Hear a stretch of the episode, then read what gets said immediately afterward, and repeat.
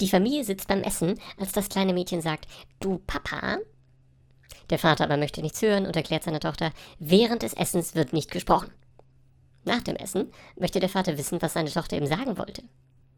Das Mädchen aber winkt ab und entgegnet, Ach, das ist nicht mehr nötig, Papa. Du hast die Schnecke im Salat schon mitgegessen.